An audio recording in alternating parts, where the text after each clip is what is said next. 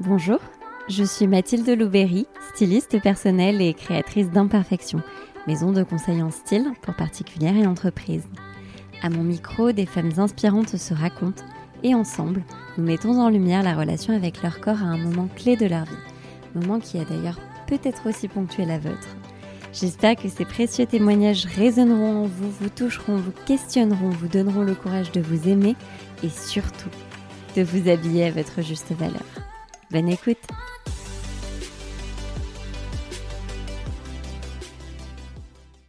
À la première échographie, Megan apprend que l'heureuse nouvelle n'en est pas une. Elle découvre alors malgré elle ce qu'est une grossesse molaire, cette forme rare de grossesse non viable et sans embryon qui s'implante dans l'utérus. Pour ce treizième épisode du podcast Imperfection, Megan se confie sur la manière dont cette épreuve a impacté sa relation avec son corps, qu'elle considérait pourtant comme sa force depuis son premier marathon, et aussi sur sa prise de poids, qui l'a forcée à changer la taille de ses vêtements. Au-delà d'être une mine d'or pour toutes celles qui traversent une grossesse molaire, le témoignage de Megan est une merveille de résilience et d'optimisme. C'est donc avec une immense tendresse que je vous partage aujourd'hui son histoire. Bonjour Mégane. Hello Mathilde. Je suis ravie de t'accueillir sur le podcast Imperfection. Bah, c'est euh, pareil pour moi, je suis très contente d'être ici. Est-ce que dans un premier temps, tu peux te présenter, nous dire quel âge tu as, ce que tu fais dans la vie? Oui, donc euh, moi je m'appelle Mégane, euh, je suis en train de créer une marque de vêtements de sport qui s'appelle Égalité et j'ai 26 ans. Super, tu peux nous en dire un petit peu plus sur Égalité? Eh ben, écoute, euh, en fait, ce que je veux surtout euh, dans, dans, la création de cette marque, c'est apporter euh, des vêtements de sport pour le plus de personnes possible, mhm. parce que je considère que pour être sportive ou sportif, on ne on, doit pas répondre à, à, une case ou à une morphologie ou à un corps, et que tout le monde peut être sportif.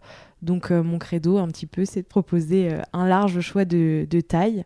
Super. Et euh, pour l'instant, je vais aller jusqu'au 3XL. Top. Ce qui est déjà un grand pas pour moi. Oui. Et puis j'espère que je pourrai développer ensuite de nouvelles tailles. Mais déjà, je me consacre sur le lancement qui, je l'espère, sera en début d'année 2021. Super, je relayerai avec plaisir. Megan, est-ce que tu peux nous parler de ta relation avec ton corps dans un premier temps? Alors c'est une, euh, c'est un peu, euh, je t'aime moi non plus euh, avec mon corps. depuis que je suis toute petite, j'ai toujours eu cette impression d'avoir des problèmes de poids, si tu veux, qui faisaient que j'avais un rapport conflictuel avec mon corps. Mhm. Je crois que j'ai commencé mon premier régime en sixième. Euh, de moi-même. Hein, c'était une demande que, que je formulais. Et, euh, que je du plus loin que je me souvienne chez moi euh, on entraînait comme surveillait l'alimentation que ce soit pour moi ou pour ma sœur euh, je me souviens que chez moi, il n'y avait pas de bonbons, euh, de soda, c'était les sodas, c'était pareil, il n'y avait, y avait pas tout ça. Et j'avais cette petite tendance, du coup, bah, à aller le chercher ailleurs, euh, notamment chez les grands-parents. et, et c'est vrai que ça m'a toujours un peu suivi cette relation conflictuelle avec, avec la nourriture et, et du coup avec mon rapport au corps, tout simplement. Jusqu'au jour où j'ai commencé à faire euh, du sport euh, pour moi et pas pour cette idée de perdre du poids. Et ça, ça a vraiment changé la vision que je pouvais avoir avec mon corps parce que je me suis mise à faire du sport par plaisir et non pas pour atteindre une, une, perfection, un corps parfait que finalement je n'arrivais jamais à atteindre ou du moins que j'atteignais mais que j'en étais jamais satisfait. Donc mhm. c'était un peu ce cercle vicieux. Et, euh, et, du coup, bah, je me suis mise à la course à pied et j'ai commencé à euh, courir euh, comme ça un, matin de janvier. Il faisait très beau, tu vois, je m'en souviens encore. Et puis j'ai continué. J'ai continué toute seule jusqu'au jour où je me suis dit euh, et tiens, si je faisais un semi-marathon. Et là, je me suis dit, ok, c'est un beau challenge, mais euh, toute seule, c'est un peu compliqué. Et j'ai commencé en fait à aller regarder un petit peu dans les clubs d'athlétisme. Je me sentais pas trop légitime de pousser la porte au début parce que euh, pour moi, j'avais cette idée encore que le sportif, c'était bah, puis surtout le, le, sportif qui pratique la course à pied, c'était une personne très élancée, très mince, athlétique, le, le, sportif léger, tu vois, qui court vite, mhm. et ce que je n'étais pas du tout. Donc, donc j'ai poussé la porte d'un club d'athlétisme de ma ville. Et puis j'ai rencontré plein de, plein de gens. Euh, je me suis aperçue qu'en fait, il y avait euh, tous les niveaux. Et c'est comme ça que, euh, que le sport social est un peu entré dans ma vie, si tu veux, avec le fait de bah, d'aller à des entraînements pour retrouver un peu bah, les copains, les copines, et puis s'entraîner tous ensemble. C'est comme ça que j'ai fait du coup mon premier semi-marathon. Puis j'ai continué comme ça jusqu'à mon marathon mon premier marathon. Et là, ça a été euh, euh, un, déclic dans ma relation, euh, dans ma vision en tout cas que j'avais avec mon corps. Parce que en fait, non pas que le semi-marathon te demande aussi de la rigueur, des entraînements, beaucoup d'entraînements, mais le marathon, c'est encore bah, plus d'entraînement, plus de rigueur. Et en fait, je me suis aperçue que malgré tous les entraînements que je pouvais avoir, malgré bah voilà, euh, le, le, les, les, les 4-5 entraînements par semaine, euh, les, la, nourriture du coup que je mangeais sans vraiment non plus faire hyper attention, alors que d'autres personnes, je sais que quand ils vont dans un marathon, l'alimentation joue beaucoup. Moi, je n'y arrivais pas et en fait, je me consacrais pas du coup là-dessus. Bah, je me suis rendu compte que mon corps ne m'avait jamais lâché jusqu'à franchir cette ligne d'arrivée. Et, et j'ai vécu un très beau marathon sans douleur. Euh, avec euh, un, un, temps qui est. Euh, j'ai mis 5 heures pour le faire, donc c'est quand même long. mais, mais, si tu veux, pour un premier marathon, c'est. Enfin voilà, c'est des, des, gens, quand on court, c'est des temps que l'on peut faire et surtout sur cette distance. Mhm. Et, et, je me suis rendu compte que peu importe finalement ce temps que j'avais mis, mon corps m'avait permis de le faire. et dans la relation que j'ai eu avec, bah, ça m'a vachement aidé euh, et, c'est à partir de ce moment-là que j'ai réalisé que finalement mon corps c'était ma plus grande force. C'était euh, c'était ce qui allait m'accompagner, enfin c'était lui qui allait m'accompagner toute ma vie, donc il fallait que je lui accorde cette confiance. Et c'est comme ça que euh, que j'ai compris à quel point il était important et que, euh, et que la relation s'est apaisée. Mhm. Parce que sinon, oui, euh, je pense que j'ai essayé euh, tous les régimes possibles et inimaginables. Mhm. J'ai perdu beaucoup de poids, j'en ai repris beaucoup. Et ça a été cette relation pendant des années finalement. Ok. Pour Megan, tu as traversé une épreuve ces derniers temps, tu vas nous en parler. Qui a, qui a été aussi très importante en, en dans ma vie de femme et dans mon rapport au corps. Mhm. J'ai euh, fait une grossesse molaire. Mhm. Alors là, je suis persuadée que euh, certaines ne vont pas savoir de quoi il s'agit, car moi-même, je ne savais pas. Et moi, je ne savais pas non plus. Et, euh, et c'est quelque chose qu'on entend très peu parce que c'est une grossesse sur mille en France. Mhm. alors ça peut paraître rare, mais en fait à l'échelle bah, de la France, ça revient assez régulièrement bah finalement. Oui, oui, oui. Et euh, ce qui se passe, c'est qu'il y a une, un problème à la, à la fécondation. Euh, c'est une anomalie génétique qui se, qui se crée et qui fait que euh, on a la création de môles. C'est pour ça que ça s'appelle une grossesse molaire. Et ces môles, ça fait un peu comme pour vous imaginer, vous imaginer ça comme une grappe de raisin. Mhm. Donc ça se développe c'est le placenta en fait qui se développe sous forme de môle et en fait ça continue de se développer comme une grossesse classique. Et ce qu'il faut savoir, c'est que vous avez tous les symptômes d'une grossesse classique jusqu'à temps en fait de faire euh, votre première échographie qui va là euh, révéler euh, la grossesse molaire et, et ensuite après ce qu'il faut savoir aussi c'est que vous avez plusieurs types de grossesse molaire mhm. qu'on peut appeler donc la grossesse molaire complète, ce qui a été mon cas ou partielle. Mhm. Et en fait, la différence, c'est que dans la grossesse molaire complète, vous n'avez pas d'embryon, que dans la grossesse molaire partielle, il y a un embryon qui était bien présent, mais dans tous les cas, il faut interrompre la grossesse parce que euh, même dans la partielle, l'embryon, il peut pas, euh, il peut pas survivre en fait. Mhm. Donc, euh, donc. Alors, qu'est-ce qui se développe?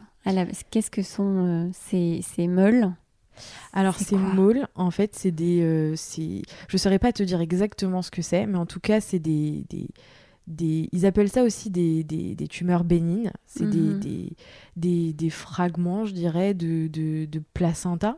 Mhm. Mais, euh, mais en fait, la problématique de, de- d'une grossesse molaire, c'est que euh, donc, tu dois faire un, un curtage ou, euh, pour éliminer du coup ce placenta, Mhm. mais il peut y rester des petits fragments qui euh, se transforment en molle invasive, ce qu'ils appellent en tout cas molle invasive, Mhm. et en fait ça te génère euh, bah, un cancer du, du placenta D'accord. qui euh, du coup dans tous les cas doit être surveillé parce que une fois que tu as fait ton curtage on va veiller à ce que ces moles ne deviennent pas invasives justement donc pour ça on va surveiller ton taux de bêta euh, HCG Mhm. donc, euh, donc toutes les euh, semaines après le curtage, je devais aller faire des prises de sang. Et en fait, euh, il fallait que j'ai trois prises de sang euh, négatives consécutives pour euh, entamer le suivi de six mois derrière. Et le Mhm. suivi de, sui- de six mois, c'est exactement la même chose. C'est des prises de sang que tu fais, sauf que tu les fais bah, mensuellement. Mhm. Et en fait, euh, si tu veux, dans, dans tout ce parcours-là, euh, tout ça, tu vois, moi, je l'ai appris euh, en potassant de moi-même Ouais. un petit peu, parce que c'est tellement anormal que tu as... tu es souvent face à des médecins, mon gynécologue, je me souviendrai toujours, qui m'a dit Vous inquiétez pas, ça peut arriver.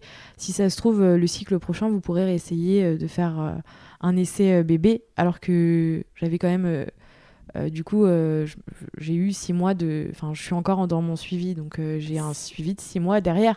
Donc le prochain cycle, je, je ne retenterai pas. Enfin, je n'ai pas Mhm. retenté en tout cas. Alors, c'est ce que je voulais te demander chronologiquement, de contextualiser quand est-ce que ça t'est arrivé?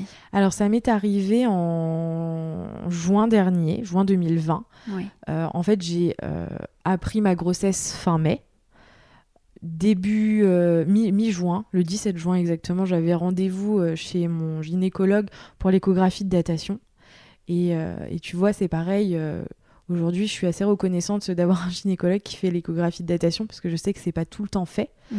Et en fait, c'est lors de cette échographie-là qu'on s'est aperçu qu'il y avait un problème parce qu'on ne voyait pas d'embryon, en fait. Et, et, et en fait, quand je, je- pendant ces semaines d'attente de ce premier rendez-vous, je me souviens avoir eu cette intuition assez forte de me dire c'est quand même bizarre. euh, ça se trouve, il n'y a rien. Tu vois, je disais ça à mon conjoint. Je lui, je lui disais. euh, je lui dis, on va pas trop se projeter, on va attendre. Tu vois, je savais qu'il y avait quelque chose d'anormal. J'avais ce ventre très gonflé aussi, euh, que ça, ça commençait à se voir alors que j'étais euh, au début de grossesse. quoi. J'allais terminer, si tu veux, mon premier mois.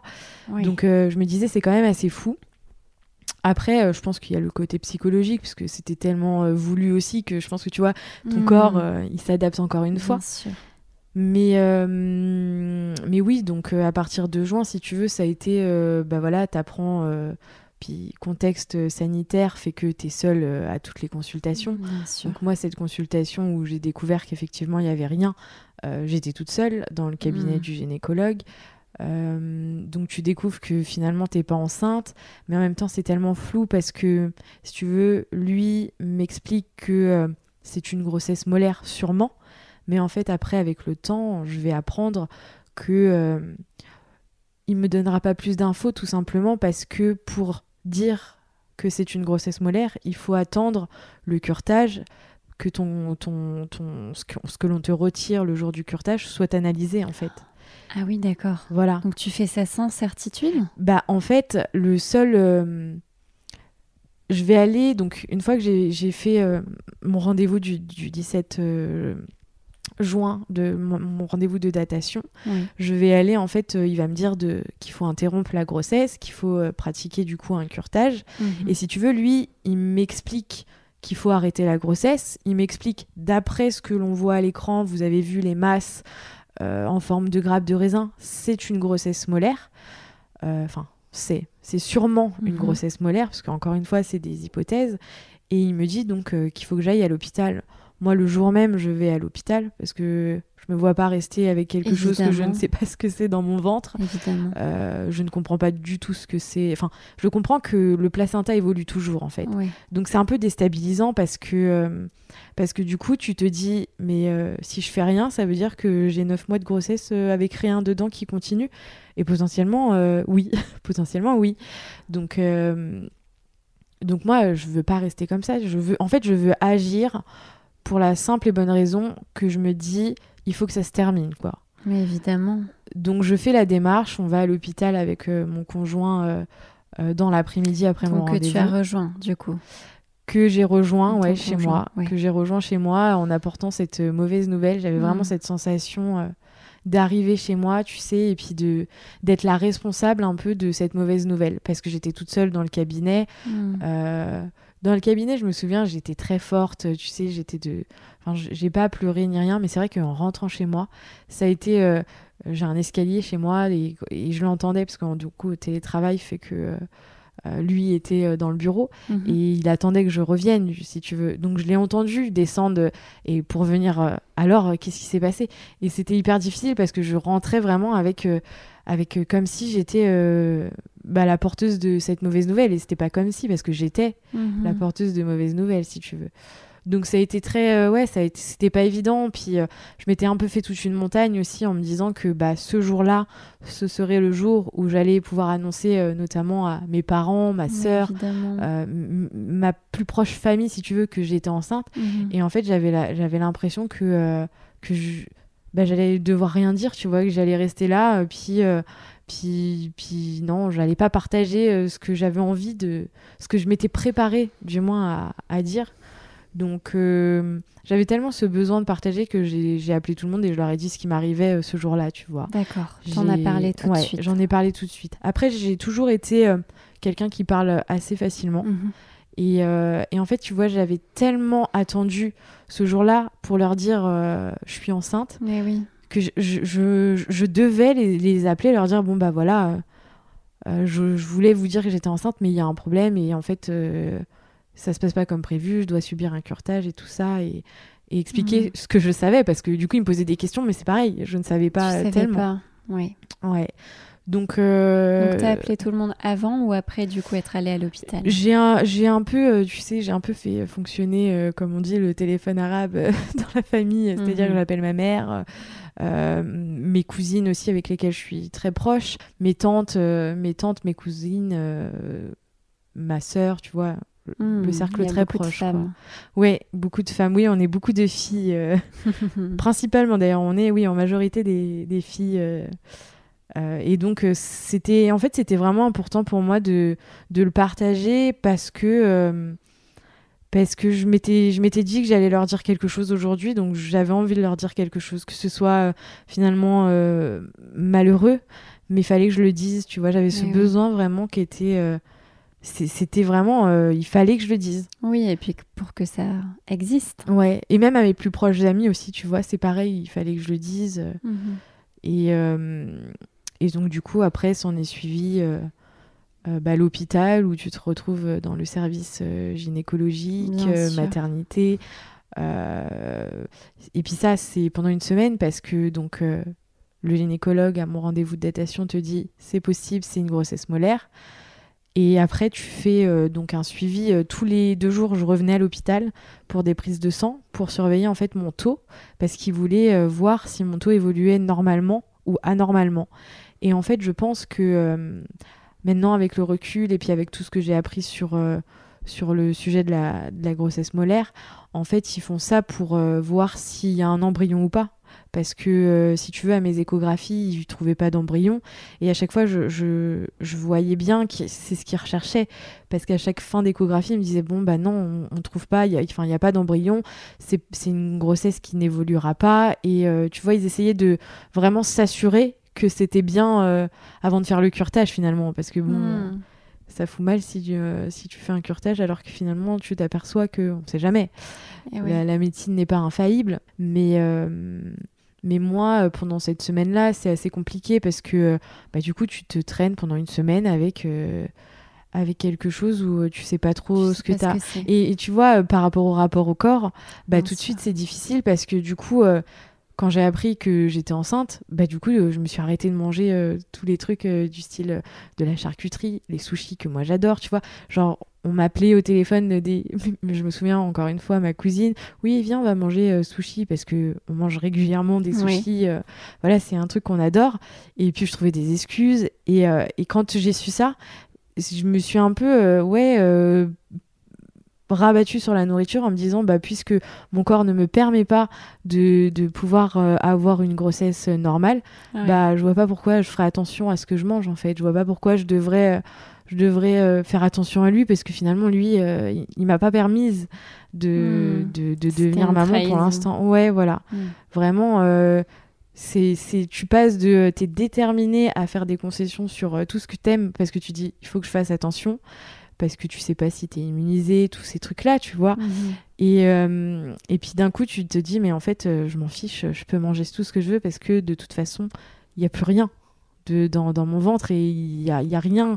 Euh, je dois pas faire attention à quelqu'un, tu vois. Hmm. C'est ça. Donc, c'était une sorte de punition? Ouais, je sais pas, c'était une sorte de je voulais aller manger tout ce qu'une femme enceinte pouvait pas manger. D'accord. Donc ça passait par par euh, la restauration rapide, par les sushis, par la charcuterie, euh, par euh, des œufs au plat, tu vois, des choses vraiment, vraiment tous les, aliments que qu'une femme enceinte doit éviter. jusqu'à temps d'être au courant si elle est immunisée ou, non de la toxo à ce moment-là. Donc c'est vrai que j'ai un peu cette phase de rapport au corps qui commence mmh. difficile, alors que je me pensais plus ou moins pas guérie, mais euh, en accord en tout cas avec euh, moi-même, tu vois, avec, euh, avec mon corps. Et puis là, il y a un peu tout qui s'effondre à ce moment-là. Puis, puis si tu veux, même dans mes périodes de règles, j'ai jamais été confrontée aux hormones ou à des difficultés. Enfin, là, les, les hormones, si tu veux, elles étaient tellement anormales qu'elles montent. Hmm. ça, ça monte à des taux de, de, folie. Et puis ça rechute d'un coup après le curtage. Donc c'est violent en fait. C'est une hmm. violence vraiment à la, enfin, j'avais jamais été confrontée à, à, ne pas être, euh, à ne pas être euh, moi-même, tu vois, de d'être euh, d'être menée par les hormones et, et, je contrôlais rien en fait, je contrôlais, je contrôlais plus rien. Mhm. Donc ouais, c'était compliqué. Ce, ce, cette semaine avait été compliquée là parce que déjà tu retournes aux, urgences. Tu es confronté à des gens qui vont avoir des enfants, euh, t'es confronté à des gens qui vont avoir ce que toi t'as pas finalement. Bien sûr. Et, la chance que j'ai eue avec ce confinement, c'est que du coup, euh, mon conjoint pouvait m'amener à l'hôpital euh, presque tout le temps. Aux urgences, il avait le droit d'être là. Après, c'est dans les salles où il pouvait pas être là. Mais du coup, j'ai eu cette chance parce que lui travaillait à la maison et il est plutôt libre par rapport à son travail. Donc euh, donc du coup euh, dès que dès que je devais y aller euh, voilà j'étais pas toute seule. Après j'ai comme je t'ai dit une famille très très présente et ils étaient tous prêts à, venir avec moi. Il y a des moments où, où j'y allais toute seule parce que j'avais ce besoin aussi d'y aller toute seule et parce que je voulais pas que tu sais qu'on ait un peu cette cette pitié envers moi de me dire oh elle a pas réussi cette fois-ci, mais ça va aller la prochaine fois, tu vois. J'avais besoin hmm. de, de, faire un peu le deuil de, de la grossesse que j'allais pas avoir aussi. C'est un deuil. C'est ça, hmm. c'est totalement un deuil de. Euh, tu, en, fait, j'avais, je me rassurais sur le fait que j'avais pas le deuil d'un enfant à faire parce que j'avais pas hmm. d'embryon, mais du coup, il fallait que je fasse le deuil d'une grossesse que je désirais et que je n'allais pas avoir. Et, euh, et ce qui est compliqué dans le dans la grossesse molaire et dans le parcours que tu peux avoir, c'est que tu as un suivi derrière, euh, dans mon cas, la complète, qui dure en fait six mois. Et si tu veux, tu vois, euh, aujourd'hui, même si euh, du coup mon taux d'hormones est négatif et il est resté comme ça jusqu'à jusqu'à maintenant, je suis tous les mois, je suis rappelée au fait que je dois aller faire ma prise de sang et que potentiellement mon taux pourrait, peut réaugmenter. Parce que la grossesse molaire, si tu veux, on comme je disais tout à l'heure, on surveille ton taux pour, pour, pour, surveiller si, une fois le curtage euh, fait, euh, la mole est encore présente ou est invasive, même si, mhm. bien évidemment, après le curtage, tu as une échographie de contrôle. Mhm. Mais, euh, mais tu as des femmes, ça, met, ça met des mois et des mois avant que les hormones chutent. Moi, j'ai eu de la chance, c'est qu'après mon curtage, qui a eu lieu du coup le 23 juin, je crois que c'était exactement. Euh, j'ai été négative euh, début, euh, début août, fin juillet, début août, ce qui est très rapide. Tu as des femmes, ça met des mois et des mois. Mhm. À ce que ton taux redevienne négatif trois fois de suite, ça met beaucoup de temps. Et peu importe le type de grossesse molaire que tu as faite, partielle ou complète, tu peux mettre énormément de temps. Qu'est-ce que ça veut dire que ça met du temps à redescendre? Alors en fait, ça peut engendrer en et eh ben, ce que ça peut vouloir dire, c'est qu'il y a des résidus de molle quelque part et euh, qu'on les voit peut-être pas à l'échographie. Et ça peut vouloir dire que dans ce cas-là, on va faire intervenir un traitement euh, de chimiothérapie. Et, euh, et, dans ce cas-là, bah, c'est un traitement qui est un petit peu plus lourd. Mais il peut, il peut aussi arriver que pendant la chimiothérapie, on constate que ton taux ne diminue encore pas. Donc on passe à un autre traitement jusqu'à temps que le, le taux mmh. redescende. Et c'est un cancer qui se soigne très très bien. Je crois qu'il y a 99 ou 18% de mmh personnes, tu vois, euh, qui, sont enfin, qui sont soignées. Mais euh, voilà ce que ça peut engendrer. Et, euh, et, si tu veux, peu importe le type de grossesse molaire que tu fais, tu peux passer par là.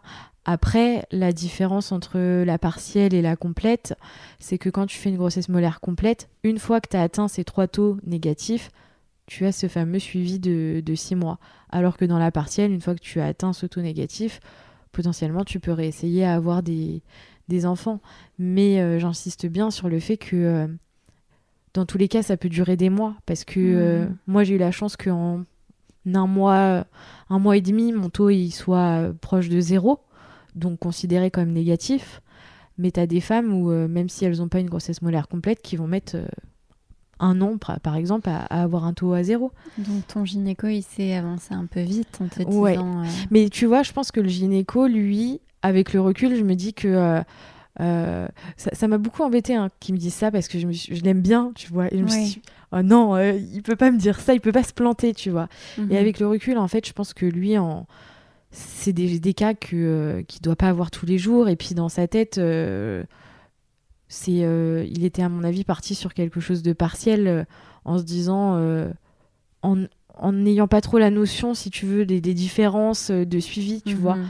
Lui, il est resté sur son diagnostic grossesse molaire, qui s'est avéré bon, hein, parce que c'était ça.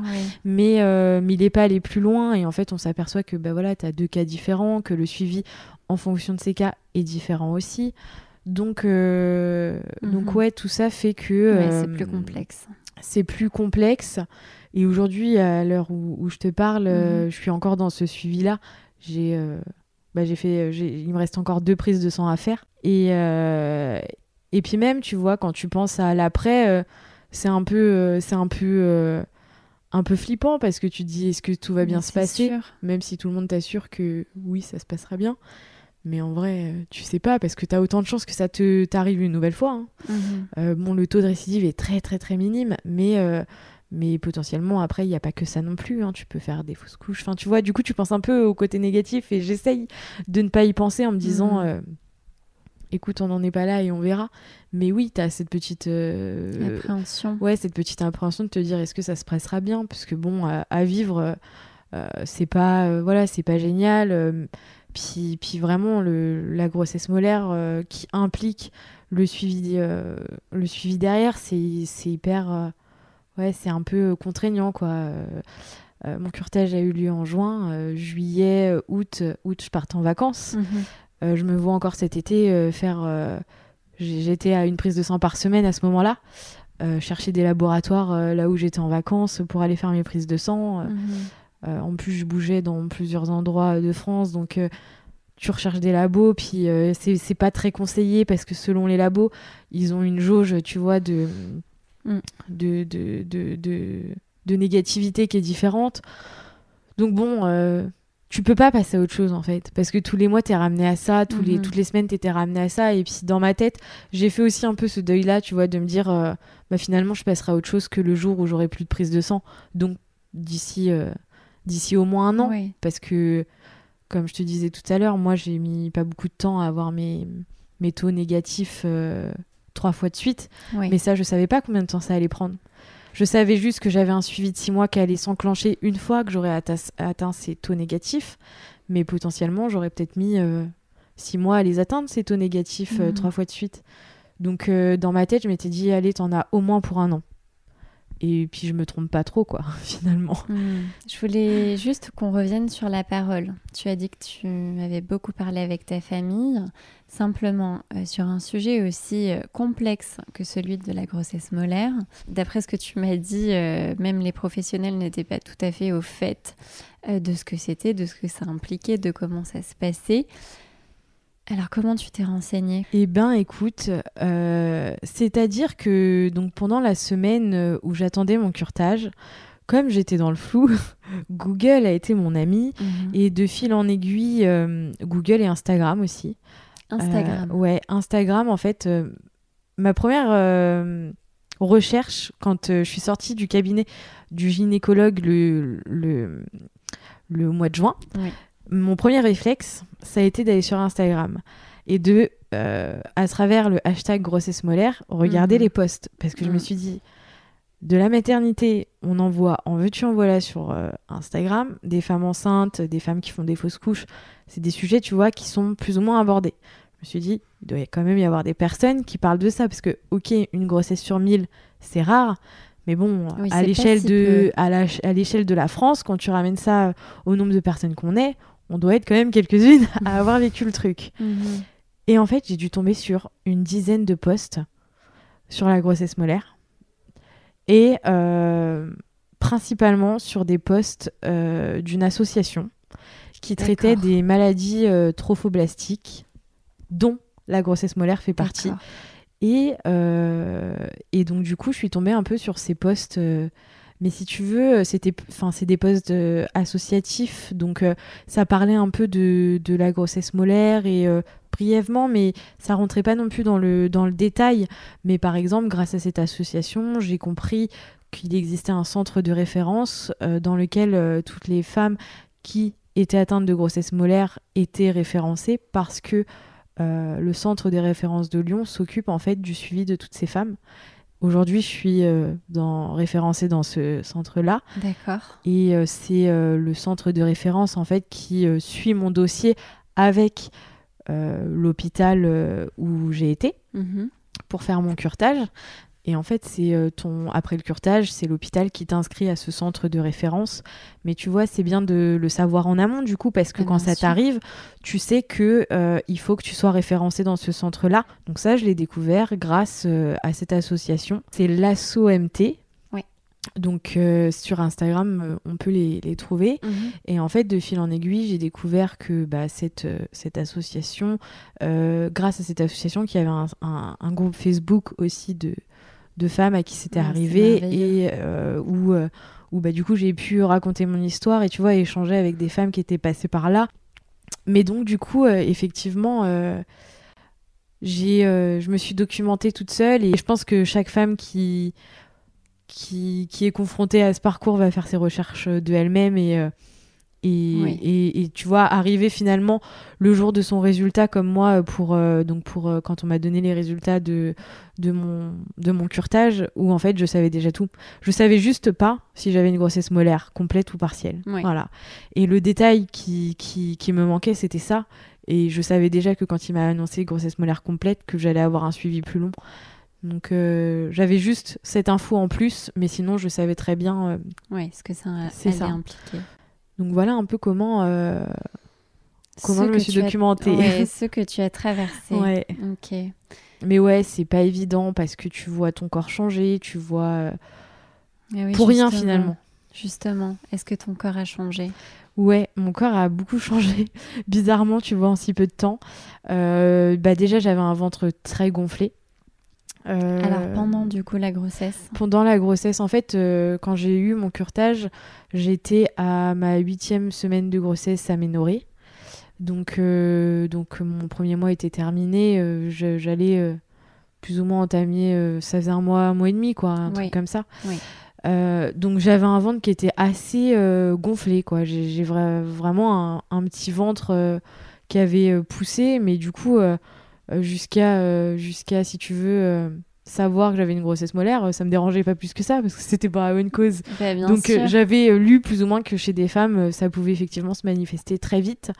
qu'il y avait sûrement un petit côté aussi psychologique qui faisait que le corps s'adaptait très vite à, à, à, ce nouvel être qui pouvait ouais, euh, arriver. Particulièrement envie en plus. Ouais, c'est ça. Puis vraiment, je m'étais préparée euh, à me dire euh, bon, ok, euh, tu vas prendre du poids, ton corps va changer, mais ok, c'est bon, c'est pas grave.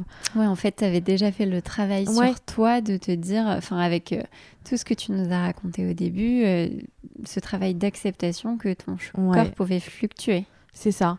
Je... Et là, c'était pour la bonne cause C'est ça. avait changé. Mais du coup, ça m'a fait quand même réaliser que finalement, on avait beau être en accord avec soi, quand il nous arrive des choses comme ça, bah, on peut se retrouver à se détester, euh, vraiment euh, à détester l'image qu'on voit de nous. euh, au- Aujourd'hui, ça, ça a changé parce que, parce que je pense que déjà aussi j'ai plus les hormones qui, qui sont, euh, Bah oui, qui sont mais c'est ton présentes. cas. Ça a été ton cas, du moins. Ouais, ça a été mon cas parce que du coup, euh, je me retrouvais avec euh, des, des, des pantalons, euh, tu vois, qui étaient serrés au niveau du ventre. Je me retrouvais avec, ouais, avec tous mes vêtements plus ou moins serrés à ce niveau-là, alors qu'il n'y avait pas de raison. Enfin, du moins, il n'y en avait plus. Tu vois? Donc, ça a été, ça a été Pas de compliqué. Ouais, pas de mais, bonnes euh, raisons. Une raison, il y en avait quand même Oui, une. oui, une raison, effectivement, il y en avait quand même une. Mais du coup, ça a été aussi un travail de se dire, bon, bah voilà, il m'est arrivé ça. Et, et heureusement que, que dans mon entourage, tu vois, ça, j'ai eu quand même pas mal de soutien, même de la part de mon conjoint. Heureusement qu'il. bah, Enfin, tu vois, pour lui, euh, je- ça fait longtemps qu'on est ensemble, mais, mais mon poids n'a jamais été une question, tu vois. Oui. Enfin, le, malgré mes fluctuations de poids, ça n'a jamais posé problème. Et. euh, et j'ai de la chance parce que je sais que c'est pas le cas de, de, de, de- tout le monde. Et, euh, et oui, de se retrouver avec euh, un corps qui change, même des vergetures sur la poitrine, tu vois, j'ai commencé à en avoir en bas du dos, chose que j'avais jamais eu. Et Mm. tu vois, et je vois très bien que c'est des vergetures très fraîches, tu vois, parce que par rapport à la, à la couleur. Et en fait, c'est parce que j'ai pris du poids aussi, tout simplement. C'est que euh, il y a eu ce, ce côté, euh, ce, ce côté euh, premier mois de grossesse où le corps a changé parce que bah il allait accueillir un, un être vivant. Et puis après, il y a eu quand même aussi l'après. Faut pas non plus tout mettre sur le dos Ouais, de cette histoire, mais c'est le côté psychologique. Ouais, Ouais. le côté psychologique où, où bon, puis c'est tombé pendant le confinement aussi, donc euh, forcément, euh, les, les entraînements au club d'athlétisme, c'était terminé. Oui, mais alors est-ce que tu aurais pu courir? Alors, je, je pouvais reprendre euh, après le curtage, si tu veux, un mois après, je pouvais, je pouvais reprendre. Euh, comme c'est une opération, si tu veux, euh, comme, comme quand tu fais une IVG ou des choses comme ça, le, Mhm. tu fais ton curtage, tu dois attendre effectivement un petit peu parce que tu as tous les désagréments. Mais si Mhm. tu veux, en termes de, de, de périnée ou autre, euh, par exemple, euh, la question, elle est pas, enfin, elle se pose pas parce que tu n'as Oui, pas, oui. pas eu de, Oui. de d'accouchement à proprement dit. Mhm. Donc euh, je pouvais reprendre, j'ai un peu repris, mais c'est vrai que ça a été difficile aussi parce que euh, Moralement. oui, mais parce qu'aussi je pense que j'avais fait un peu le deuil de mon année sportive. En fait, j'avais fait j'avais tellement préparé cette euh, grossesse Mhm. que je m'étais dit bon bah de toute façon là mon corps va changer, je vais potentiellement arrêter de courir parce que euh, parce que déjà je suis très maladroite et je tombe souvent donc euh, plus pour cette raison que pour le côté euh, euh, la peur de, euh, de faire de fausses couches par exemple en, en pratiquant le sport. Oui. Moi, c'était plus euh, la peur de tomber parce que, parce que je, oui, de te casser je cours, voilà, je cours régulièrement et je, je tombe souvent aussi. Donc, je m'étais dit, eh oui, je prendrais pas le risque, tu vois. Donc, j'avais fait un peu ce deuil de- d'année sportive et en fait, je m'étais, enfin voilà, je m'étais un peu projetée et, Mm. et ben, du coup, euh, du coup, t'as un peu cette, euh, bon, le confinement n'aidant pas. Euh, courir un kilomètre autour de chez moi, ça me passionne pas. Il faut dire que euh, oui. ce qui me plaît d'en courir, c'est quand même. euh, moi, j'ai la chance d'habiter proche de la forêt, tu vois. Mhm. Donc, bon, j'avais fait pas mal de deuil et, et ce rapport au corps a été un peu compliqué à ce moment-là. Et, et pourtant, tu vois, j'étais intimement persuadée que. Euh, que j'étais ok avec, euh, avec mon corps et que euh, peu importe les évolutions qu'il allait avoir, euh, je serais ok avec. Et finalement, euh, quand euh, c'est des choses un peu malheureuses comme ça, bah, euh, bah, le, rapport il change un peu complètement. Ouais, Et en fait, s'effondre. on se prépare pas peut-être assez finalement à se dire que potentiellement le corps peut changer parce que dans ta vie il va t'arriver des choses malheureuses quoi. Et pas Mm. que euh, des choses heureuses qui font que ton corps change. donc voilà, un peu le, ouais, le période pas, pas, très, pas très sympa à vivre, on va dire. Mhm. Tu es encore dedans? Ouais, je suis encore dedans, on va dire, de par le suivi médical. Après, personnellement, depuis que j'ai plus les hormones, j'avoue que ça va beaucoup mieux.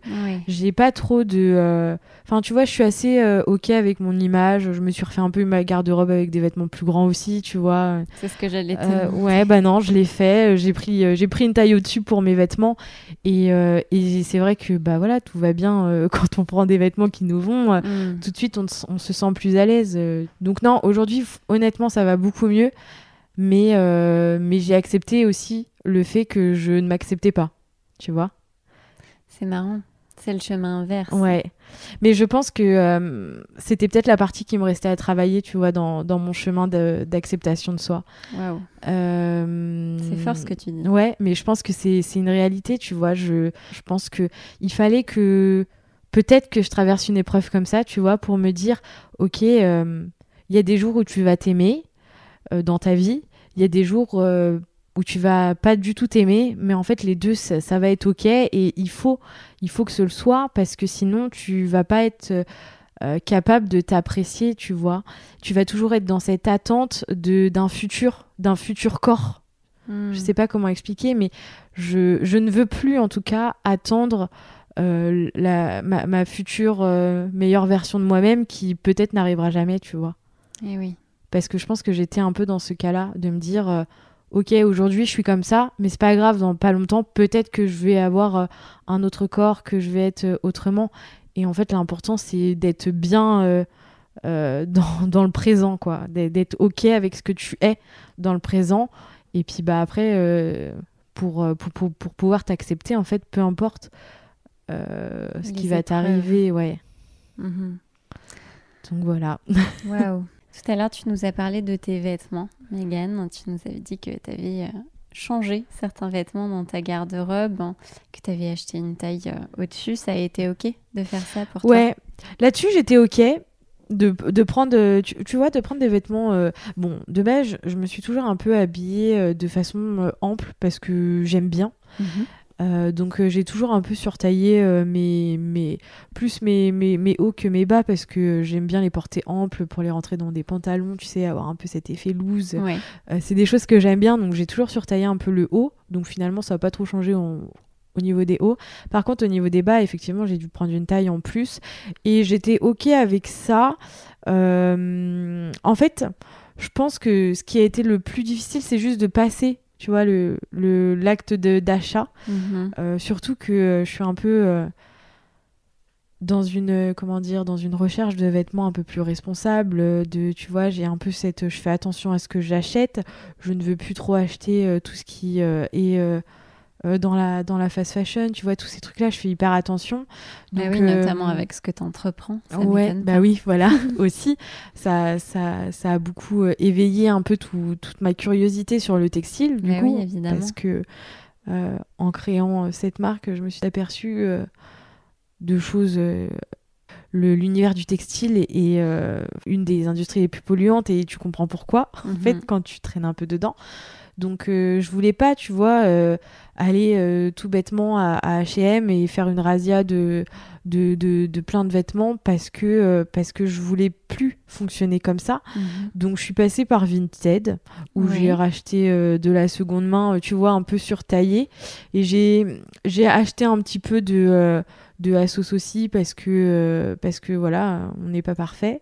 Et euh, et, euh, et j'ai essayé de tu vois là à Noël j'ai commandé j'ai demandé au Père Noël de m'apporter des, des vêtements responsables aussi tu vois. Donc je passe un peu par par ces biais là et j'essaye de prendre des pièces un peu intemporelles et et, et ouais j'ai eu un petit peu un revirement de dans mon dressing où j'essaye d'avoir des, des, basiques, mais plutôt à accessoiriser, tu vois. Euh, mais c'est pas si évident que ça, parce que je me suis toujours habillée d'une manière plus ou moins basique.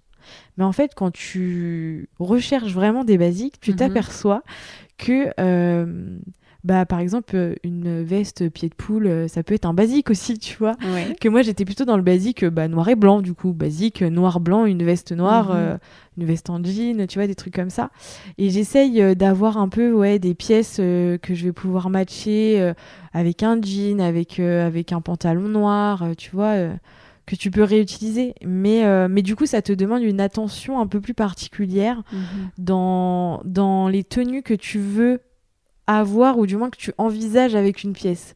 Parce que du coup, c'est ce que je fais maintenant, c'est que quand je vois quelque chose, je me dis, ok, euh, si je l'achète, éventuellement, comment je vais m'habiller avec, tu vois, parce que sinon, elle reste dans ton placard et Ouais. et t'en fais plus rien.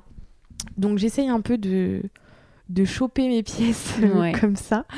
Et, euh, et ouais, et je voudrais euh, euh, prendre, tu vois, les vestes typiquement, euh, même si je perds, euh, même si je perds du poids, bon, au pire des cas, ça sera large au niveau des bras, tu vois, mais généralement, tu peux les garder. Mhm. Que là, en fait, j'étais arrivée à un stade où euh, j'avais des vestes, euh, bah, mes bras, je la, je la rentrais, mais tu sais, t'es un peu, un peu étriqué, et du coup, Ouais. t'oses plus bouger. Et moi, je déteste être pas à l'aise dans mes vêtements. Moi, j'adore.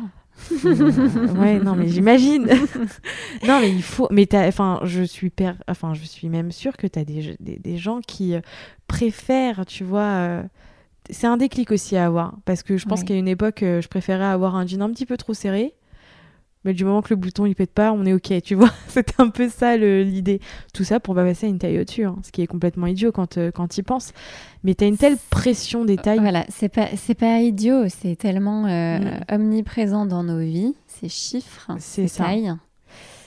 Et je crois qu'aujourd'hui, par rapport à une certaine époque, tu as aussi le, la possibilité de t'habiller avec, euh, avec des vêtements euh, un peu chics, tu vois, euh, grande taille, tu vois, parce que Absolument. j'ai l'impression que, enfin, de mes souvenirs, déjà petite, quand je m'habillais, quand j'allais faire les magasins et tout, euh, j'avais l'impression qu'arrivé à une certaine taille, tu vois, euh, dès que t'étais un peu au-dessus des normes, bah ça y est, tu pouvais plus t'habiller comme euh, ta copine d'à côté, tu vois. Et ouais, alors ça c'est pour la simple et bonne raison que les gradations, donc les- Ouais. les, patrons ne sont pas les mêmes. C'est ça. Mais euh, effectivement, ça c'est en train de changer. Bah tu vois, ça je l'ai appris en, en travaillant mes tailles. bah oui, bien sûr. Mais euh, et c'est pour ça que d'ailleurs dans, dans la création de ma marque, tu vois, je m'arrête au 3XL, Mhm. tout simplement parce que l'usine m'a dit, euh, bah nous on va pas au-dessus de toute façon. Ouais, ils savent pas faire. Ils savent pas faire. Mhm. Donc euh, l'usine est en France et je sais déjà que si euh, je veux euh, passer à un 4XL, il ben, va falloir que je cherche une autre usine. parce que Et je... potentiellement pas en France. Et alors je sais pas, je sais pas parce que j'ai l'impression que ça se développe aussi euh, Mhm. de ce côté-là et encore plus avec le contexte et euh, le Made in France qui a été remis, tu vois, un peu au, oui. au- en avant, au goût du jour et en lumière ces Mhm. derniers temps. Euh, mais oui, potentiellement, j'ai l'impression effectivement que par exemple au Portugal, euh, ça a l'air d'être plus facile de faire oui. de, de- de- des- de- des grandes tailles Mhm. parce que peut-être qu'ils se sont mis euh, en marche bien avant. Euh, moi, j'ai- j'aimerais rester en France, donc euh, on va faire en sorte de rester en France. Mais, euh, mais oui, j'ai l'impression. effectivement, euh, pour une petite marque, tout n'est pas si facile. Ouais. euh, Mais d'une manière générale, euh, les tailles, c'est. euh, Ouais, le- je crois que c'est le plus complexe. Et puis, on, on, on voit bien aujourd'hui que c'est quelque chose qui est important et qui se développe, tu vois, de Mhm. trouver des vêtements un peu, euh, un peu sympas en, en- à partir du 46. Bah, ça y est, t'en trouves un peu. Que avant, euh, franchement, c'était pas joli, joli, quoi. Enfin, moi, de mon avis, en tout cas. Donc, euh, Et si donc c'est tant pas indiscret, t'as acheté des vêtements en quelle taille? Bah, en 46, tu En vois. 46. Alors, c'est pareil, c'est que on accorde beaucoup d'importance à la taille, Mhm. puis on s'aperçoit que d'une marque à l'autre, tu peux faire euh, du 42 comme tu peux faire du Non, mais 46. ça, c'est sûr. Et ça, c'est toujours pareil, c'est comme on disait, c'est des histoires de gradation, parce que du coup, en créant ma marque, je m'en suis aperçue aussi. C'est-à-dire que moi, j'ai choisi, euh, j'ai choisi que entre euh, la taille L et la taille XL, il y allait avoir tant de centimètres de différence. Mhm. Et, et donc, du coup, bah, selon chaque marque, chaque marque va choisir ça aussi. Mhm. Donc, forcément, euh, chez une marque, tu vas faire un, un L, chez une autre marque, tu vas faire un XL, puis chez une autre marque, tu feras euh, un M, tu vois, potentiellement. Ouais, ouais. Donc, euh, donc, en fait, euh, ça va du 44 au 46, en fait, dans mes bas, tu vois. Avant, j'étais plutôt sur un 42-44 et aujourd'hui, je suis plus sur un 44-46. Mhm. Mais haut, j'ai toujours pris du L. Et c'est vrai que bah, du coup, comme j'aime surtailler, là, je me, je me dirige un peu sur du XL. Mhm. Et, euh, et puis, euh, et puis c'est assez drôle parce que par, par- parfois, je prends du, même du 3XL et puis je me retrouve avec des vêtements un peu grands, je dois avouer. Et, et- et quand je les reçois, après, je me dis, euh, j'ai peut-être un peu, tu vois, une, une vision de moi qui est un peu plus large que ce que je ne suis réellement. Mais, mais c'est pas grave, je les, je les remets sur Vinted et puis il y a d'autres personnes qui les achètent. Donc voilà. En tout cas, tu as été OK de, de changer de Ouais, j'ai taille. été OK après, de euh, changer de après taille. ce changement de corps Mm. lié, lié à ton parcours. Ouais.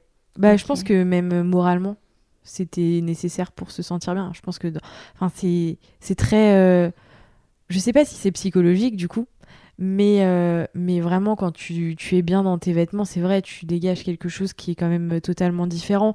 Tu dégages une confiance en toi qui est, qui est complètement euh, différente aussi Absolument. que quand enfin c'est tout bête quand tu vas à un entretien tu t'habilles bien parce que tu sais que tu vas être jugé sur ta sur ta tenue et ça te met en confiance d'être bien habillé Mhm. tu, tu viendrais à un entretien en jogging euh, je pense que tout de suite tu te dirais euh, ça y est ils vont ils vont ils vont ils vont penser que je l'expérience serait intéressante à faire mais je suis presque sûre que tu serais évincé euh, sans même euh, Ouais. sans même écouter un peu ton propos tu vois Mm, mm.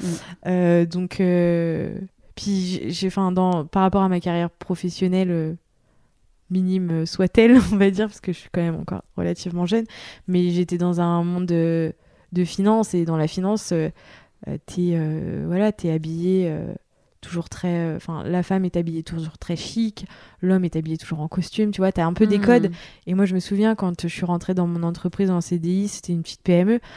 Bah, en fait, euh, au début, tu veux bien t'habiller et en fait, tu vois que ton style naturel revient vite au galop. Mm. Moi, j'aime beaucoup les converses. Et ben, je mettais des converses en fait. À un moment donné, euh, euh, à un moment donné, tu peux pas être euh, ce que tu n'es pas en fait. Absolument. Et même à travers tes vêtements. Ce qui m'amène à la dernière question. S'habiller à sa juste valeur, Megan, pour toi, ça veut dire quoi? Bah, je crois que c'est du coup trouver euh, les vêtements qui te correspondent. Il a, c'est pas des codes, mais je pense que tu as quand même un peu, tu vois, des styles à avoir selon des morphologies qui Mhm. vont tout de suite te correspondre parce que, effectivement, quand tu es un 8 ou quand tu es un H, euh, mettre quelque chose euh, qui te rend encore plus carré, bah, ça va accentuer ce trait de ta, Mhm. morph- de ta morphologie. Mhm. Et euh, ouais, je pense que donc du coup, s'habiller à sa juste valeur, finalement, c'est de trouver déjà le vêtement dans lequel tu vas te sentir bien. Absolument. Mais je pense que le vêtement dans lequel tu vas te sentir bien, c'est le vêtement finalement qui correspond plus ou moins un peu à, à ta morphologie, tu vois. Sans parler de morphologie nécessairement, euh, parce que la morphologie, c'est un terme très galvaudé, très réducteur, euh, qui euh, bah, sous-entend qu'en fait deux femmes à la même morphologie doivent s'habiller de la même manière. Donc moi, je, je suis pas tout à fait d'accord et je pousse la réflexion un petit peu plus loin, euh, dans la mesure où il y a la perception qu'on a de son corps et la perception qu'on a de sa morphologie. Deux femmes qui ont une petite euh, poitrine, par exemple, ne vont pas nécessairement porter les mêmes décolletés, les mêmes hauts, euh, selon euh, bah, si, elles, euh, si elles apprécient ou non leur petite poitrine. Ouais, ouais, je suis assez d'accord avec ce que tu dis. C'est pour ça que c'est un, un vaste sujet qui, qui est complexe. Mais oui, euh, en tout cas, je pense qu'on est d'accord sur le fait que pour s'habiller à sa juste valeur, euh, il faut euh, s'habiller en tout cas dans des vêtements qui, qui, dans lesquels on se plaît. Quoi. Et- Mhm. Et, moi, c'est comme ça que je le vois, euh, m'habiller à ma juste valeur. C'est vraiment euh, être dans des vêtements qui, qui me rendent belle et dans lesquels, Mhm. en tout cas, je me sens belle. Bon, bah, c'est une jolie conclusion. merci Megan Bah, merci de à toi. nous avoir partagé tout ton parcours aussi difficile soit-il, mais je crois que c'est important que de partager ça avec d'autres femmes. C'est d'abord important que ton histoire soit entendue et puis euh, bah, que certaines femmes euh, qui peut-être sont concernées euh, se sentent réconfortées par tes propos. Bah, merci à toi de m'avoir permise d'en parler en tout cas. Vous êtes toujours là. C'est que les mots de mon invité ont particulièrement résonné en vous et j'en suis ravie. Parce que le message que j'ai à cœur de vous faire passer en vous partageant ces fragments de vie, c'est qu'il n'est jamais trop tard pour apprendre à aimer votre corps tel qu'il est. Vous ne croyez pas? Ah, et une dernière chose, si vous avez aimé l'épisode, n'hésitez pas à me le dire en laissant 5 étoiles et pourquoi pas vos commentaires. Ça prend 3 secondes et c'est ce qui aide le plus le podcast à se faire connaître. Take care, Mathilde, d'imperfection.